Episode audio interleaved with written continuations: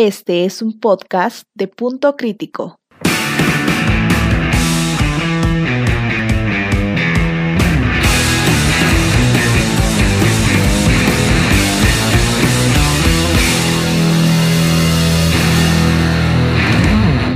Bienvenidos una vez más a En la Cancha, tu podcast deportivo. Mi nombre es Alejandro Velarde y hoy estaré en la conducción junto a Diego. Preséntate, mi hermano. Hola, hola a todos, ¿qué tal? Y a todos nuestros oyentes y quienes nos estén escuchando, soy Diego Chinchay y estamos listos para empezar un nuevo episodio de En la Cancha. Hoy tenemos un programa muy especial con lo que va siendo esta Copa América para Perú y su desarrollo en fase de grupo, junto a lo que viene siendo ahora la eliminación. Así es, y para esto tenemos a un invitado especial, quien es José María Núñez, analista deportivo, y nos comentará sobre lo que va haciendo toda la campaña de la bicolor en esta presente Copa América. José María, muy buenas noches, ¿qué tal? ¿Cómo estás? Buenas noches con todos, un gusto estar con, con ustedes aquí y poder hablar un poquito de, de lo que ha sido y va a ser la participación de Perú ¿no? en la Copa América. Claro, claro, José María, igual, de manera, buenas noches. Eh, vamos rápidamente, ¿no? Eh, hablando un poco de, del inicio de Perú, ¿no? En la, en la fase de grupo, en esta Copa América. Creo que fue, digamos, de menos a más, como se menciona habitualmente, ¿no? Con un rival como Brasil teníamos que ir de menos a más, la verdad.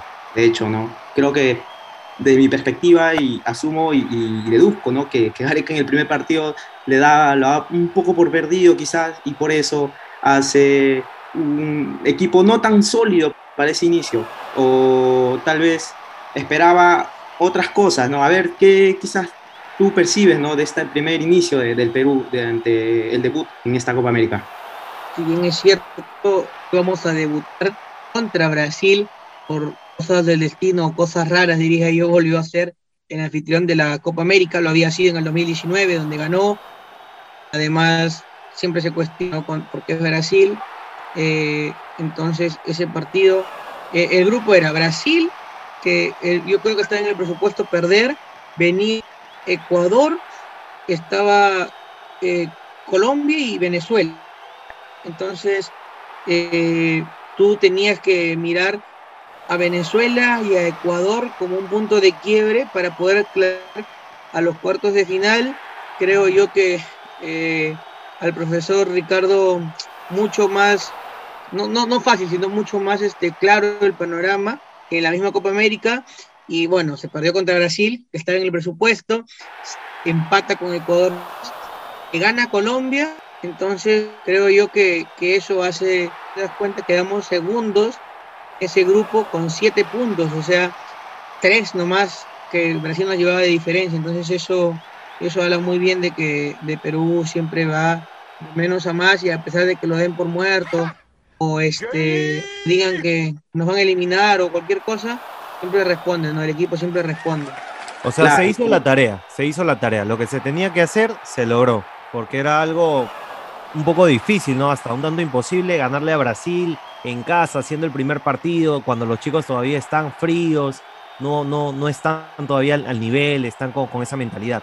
Y se hizo lo que se tenía que hacer para poder clasificar luego de esto, que fue la fase de grupo, que de hecho fue un poco satisfactorio porque se ganó un jugador muy importante, que, bueno, de algunos cuantos, ¿no? Que, que, fue sobre todo el más destacado, López. Luego vendría lo que sería la etapa de eliminación, que nos tocaría contra Paraguay. A ti, digamos, muy aparte, ¿qué te pareció?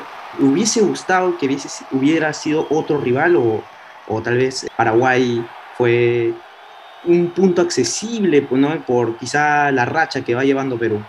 el idóneo puede haber sido, ¿no? ¿Qué opinas tú, Creo José que María?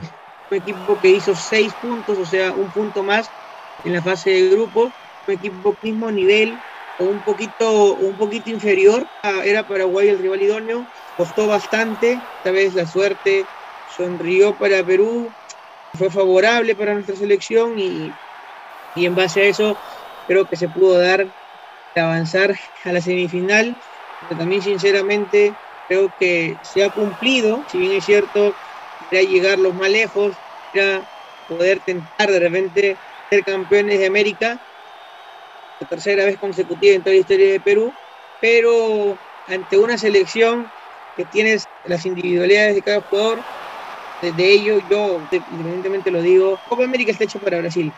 te das cuenta hay varias cosas que hacen, hacen pensar eso y de verdad da mucho que decir y mucho que ver, ¿no? No, obviamente, desde los arbitrajes, desde ver cómo se organizan todo, incluso varios partidos en los que ellos estuvieron, enfrentándose a un rival de repente que por ahí pudo haberles dado la talla, pero un arbitraje que fácilmente dio a su favor, eh, no dejó eso, ¿no?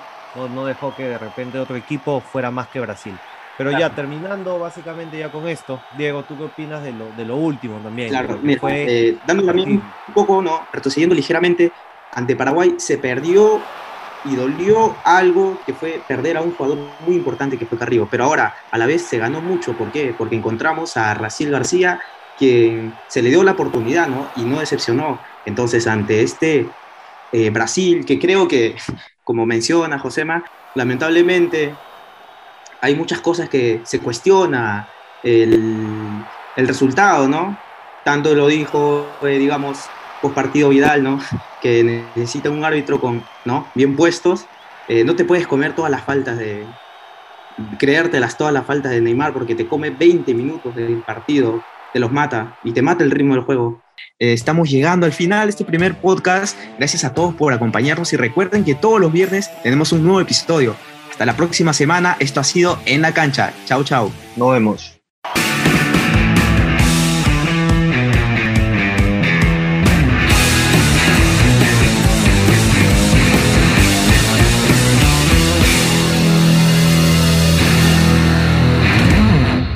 Este es un podcast de punto crítico.